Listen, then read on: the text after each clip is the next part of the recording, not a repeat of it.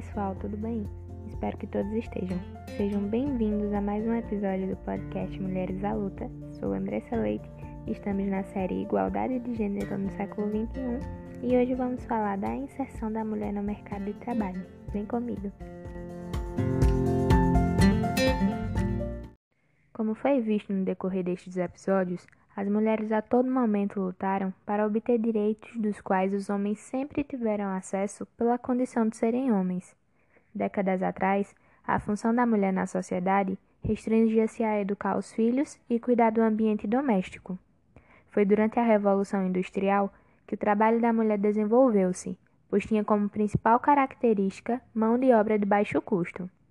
No mesmo período, as mulheres passaram a se organizar e reivindicar os direitos de trabalho feminino, igualdade salarial e melhores condições de trabalho.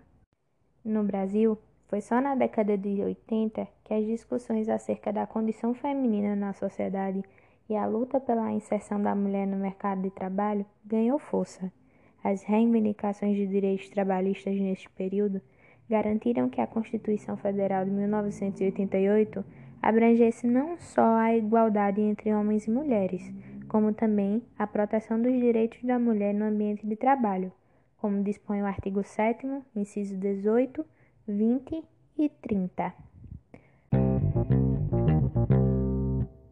A partir das prerrogativas sociais que lhe foram conferidas pela Constituição, a mulher passou a ser protegida pelas leis antidiscriminatórias, que positivam como um crime punido com detenção qualquer atitude discriminatória no mercado, no ambiente da relação de trabalho, que exclua ou prejudique a mulher pela condição exclusiva de seu gênero.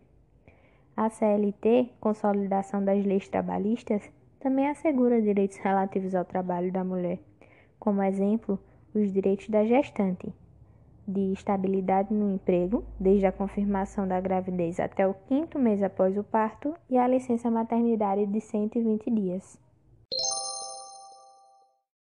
Por que então falar de desigualdade de gênero no mercado de trabalho em pleno século XXI? Respondo: porque a aplicação da lei ainda é bem distante dos ideais para os quais ela foi criada. Segundo dados da Organização Internacional do Trabalho, as mulheres ainda ganham 20% a menos que os homens. A probabilidade de conseguirem emprego é 26% inferior aos homens. Quanto maior o cargo, maior a diferença salarial. As mais afetadas pela desigualdade são as mulheres com filhos menores de 6 anos. É a chamada penalização da maternidade, que não se limita ao acesso ao mercado de trabalho, mas segue as mulheres durante grande parte de sua trajetória profissional e dificulta suas possibilidades de chegar a postos de liderança. Um relatório recente do Fórum Econômico Mundial sobre Igualdade aponta que a equidade de gênero no âmbito do trabalho ainda é uma realidade distante. Estima-se que serão necessários aproximadamente 250 anos para que haja igualdade entre homens e mulheres no mercado de trabalho. Na melhor das hipóteses, caso haja desenvolvimento acelerado, esse número baixa para 94 anos e meio.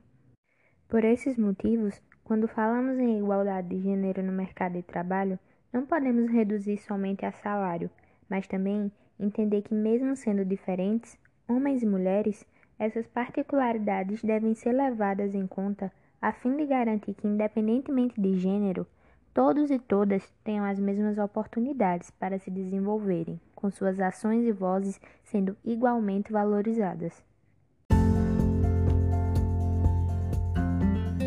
Bem, pessoal, chegamos ao final de mais um episódio. Eu espero que todos tenham gostado e compreendido. Caso reste alguma dúvida, podem entrar em contato comigo. Eu aguardo vocês no próximo episódio. Fiquem com Deus. Forte abraço.